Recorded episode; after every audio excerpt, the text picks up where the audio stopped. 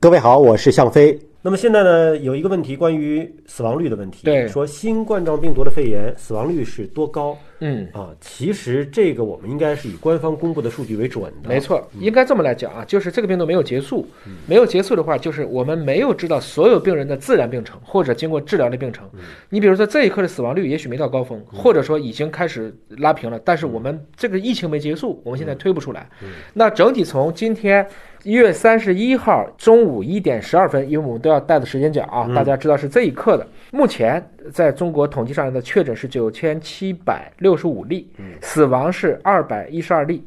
如果你非要算，就是大概一万例里大概两百例死亡，大概百分之二是目前的这么一个数字。嗯，那么这个数字跟零三年的 SARS 相比，这个高还是低？SARS 更高，SARS 当时是我们将近八千例，差不多死亡率接近百分之十了。所以这是目前这个数据的比对，对但并不是最终的结果。对，所以就是说，我们通过现在的这个来看，它的感染性可能更强一些，但是它的致死率和危重性要比 SARS 弱一些。这是目前这一刻的统计学的数据。嗯，那么一个病毒的感染最终导致病人有死亡的可能性啊，它的因素到底是什么？跟什么相关？你看，有的人感染不发病，甚至不会出现症状；对有的人感染可能治疗完了就好了。对，那么也有个别的说治疗完了之后还是危重，最后没救回来的。对，到底什么原因导致死亡呢？我想是这么来理解啊，比如说香飞，你现在这一刻你不发烧，嗯，你也不发热，对，但你觉得我从你的比如说鼻道里面，我取一点点你的鼻拭子，我测一下，你猜猜这里面会有多少病毒？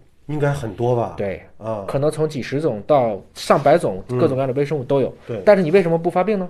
我的抵抗力还行。免疫力啊啊，免疫力这个时候很关键。我们人体本来就带有大量的这些定植微生物，有细菌有病毒，所以我们现在讨论，大家同样感染同样剂量的病毒，也是要根据你比如说你的菌群是不是完备，嗯因为你不是直接进人体的，它要先跟你的这些附着微生物先打一把，然后进去以后你还有免疫系统，这是一个比较综合的一个情况和指征。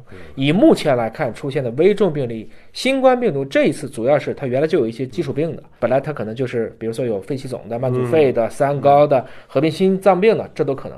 所以其实依然还要保护这一群本来伴有些他自己的这些慢病的，他们其实是由于这个病所导致的其他诱因的并发症导致的死亡，现在看起来是比较危险的。